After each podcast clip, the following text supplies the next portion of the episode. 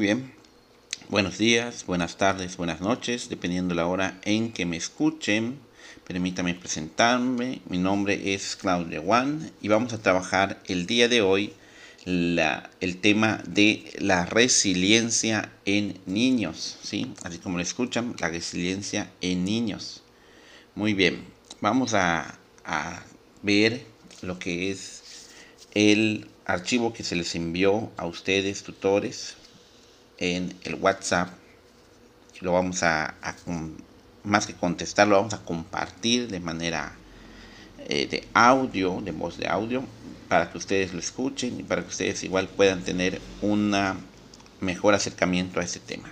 Que pues ya lo conocen, tal vez con otro nombre, pero pues la resiliencia es importante que ustedes lo sepan. Muy bien, vamos a empezar. Dice así. Como ustedes saben, la resiliencia es la capacidad de sobreponerse a las dificultades o a las vicisitudes que tenemos en la vida.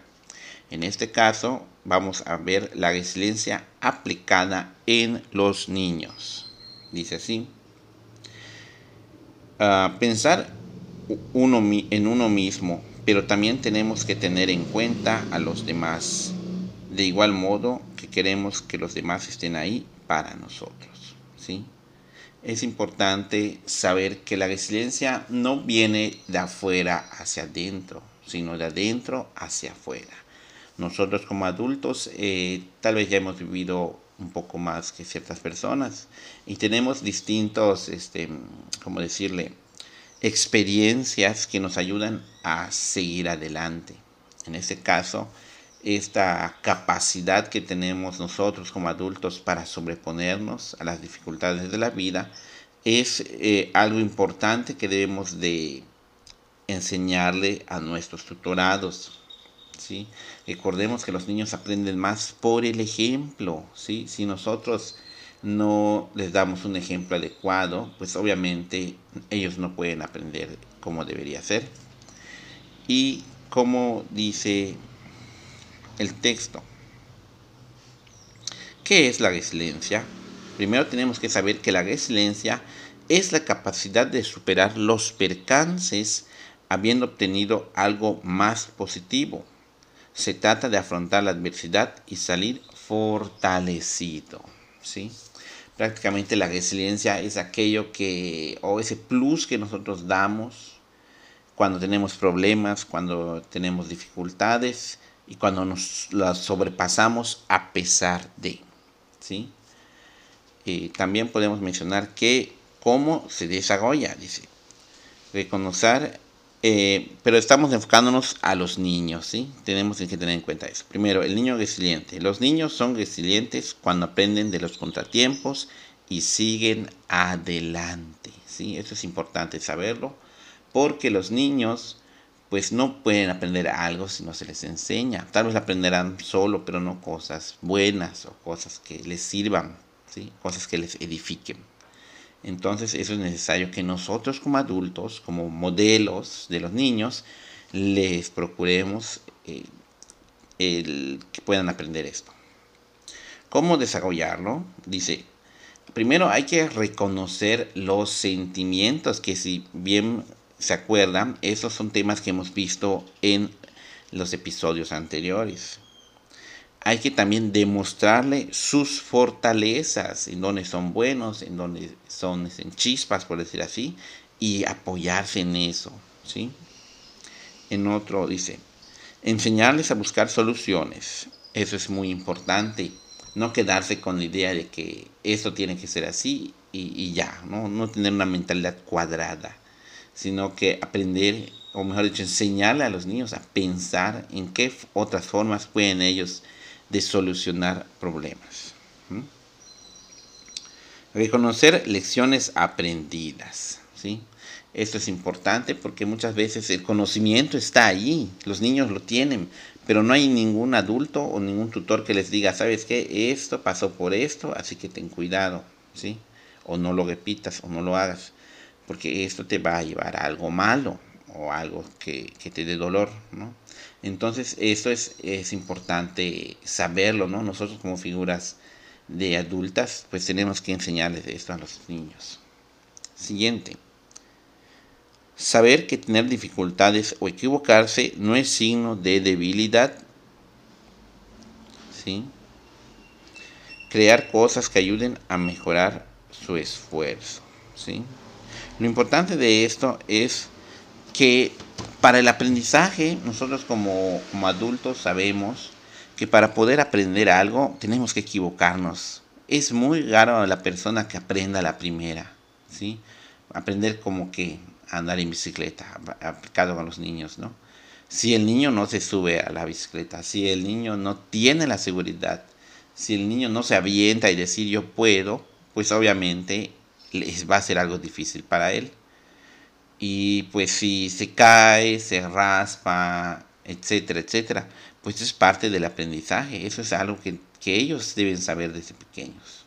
No por no, por, por no querer que sufran o no querer que se lastimen, no van a aprender cosas que les van a servir a, a, lo largo de la vida, ¿no? Por ejemplo, cocinar, eh, eh, que implica un poco de riesgo, ¿no? El uso de la estufa, los cerillos, pero pues si se usan de manera correcta y de manera adecuada, pues obviamente va a ser algo que les va a servir de aquí para el real, como dicen coloquialmente.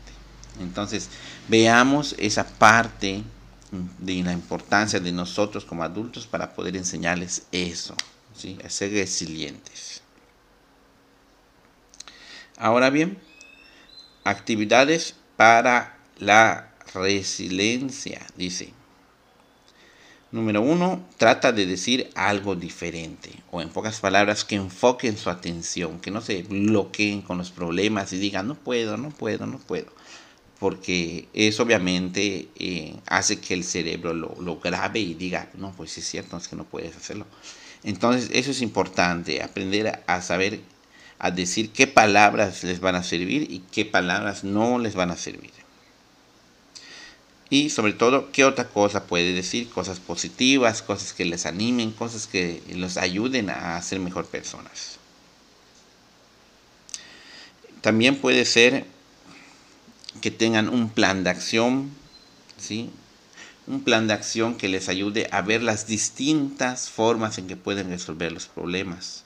No quedarse enfrascados en, es que tiene que hacer así porque si no, no cuenta o no debe ser sino explicarles a los niños, explicarles, bueno, no funcionó esto, ¿tú, qué, tú cómo lo podrías resolver de otra forma? ¿Sí? Tal vez nosotros ya sepamos la respuesta, pero si se las damos, evitamos que piensen. Y pues obviamente eso es peligroso, ¿no?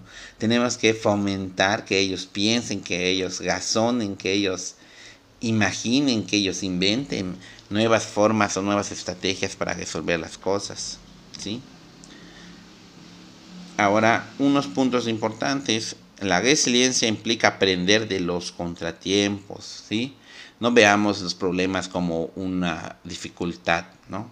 Veamos como oportunidades que tenemos para demostrarnos a nosotros mismos que podemos resolver estos asuntos.